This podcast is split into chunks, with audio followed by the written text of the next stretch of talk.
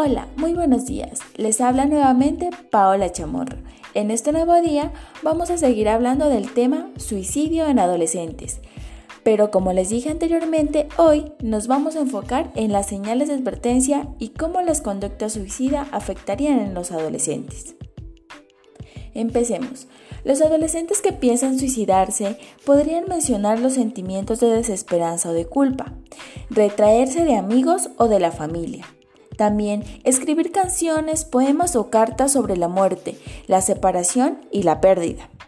Empezar a regalar objetos valiosos, ya sea a sus hermanos o amigos. Perder el deseo de participar en cosas o actividades predilectas.